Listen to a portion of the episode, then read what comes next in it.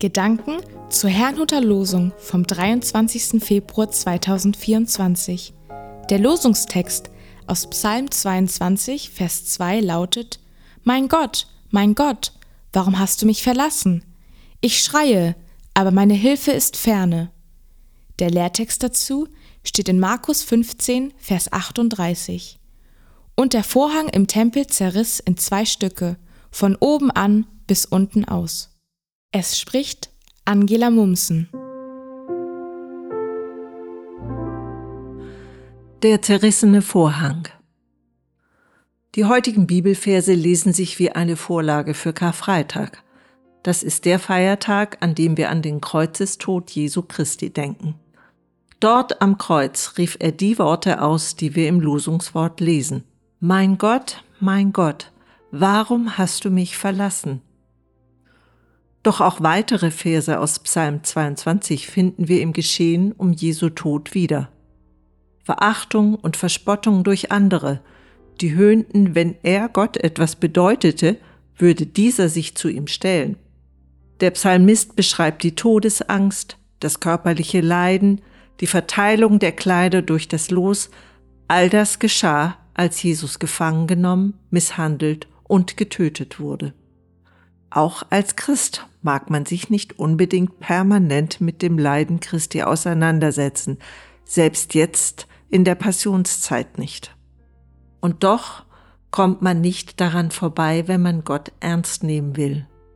Ohne Karfreitag gäbe es kein Ostern, ohne Christi Leiden keine Erlösung, ohne seinen Tod keine Vergebung der Sünden. Ohne seine Auferstehung hätten Tod und Teufel den besiegt, der von sich sagt, ich bin der Weg und die Wahrheit und das Leben. Niemand kommt zum Vater denn durch mich. Vor diesem Hintergrund ist das, was im Lehrtext geschildert wird, enorm bedeutend. Als Jesus starb, riss im Tempel der Vorhang vor dem Allerheiligsten von oben bis unten durch.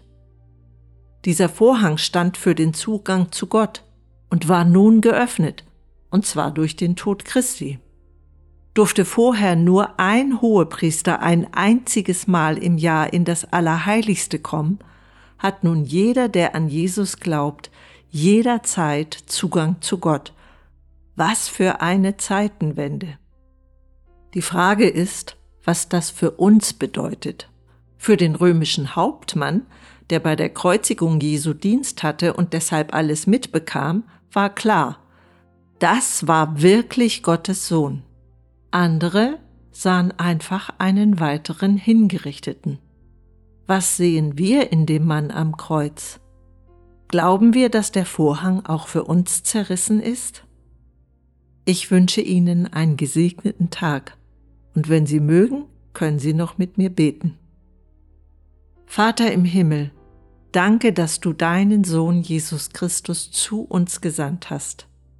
Herr Jesus, ich danke dir, dass du den schweren Weg ans Kreuz gegangen bist, damit auch ich Zugang zum Vater haben kann.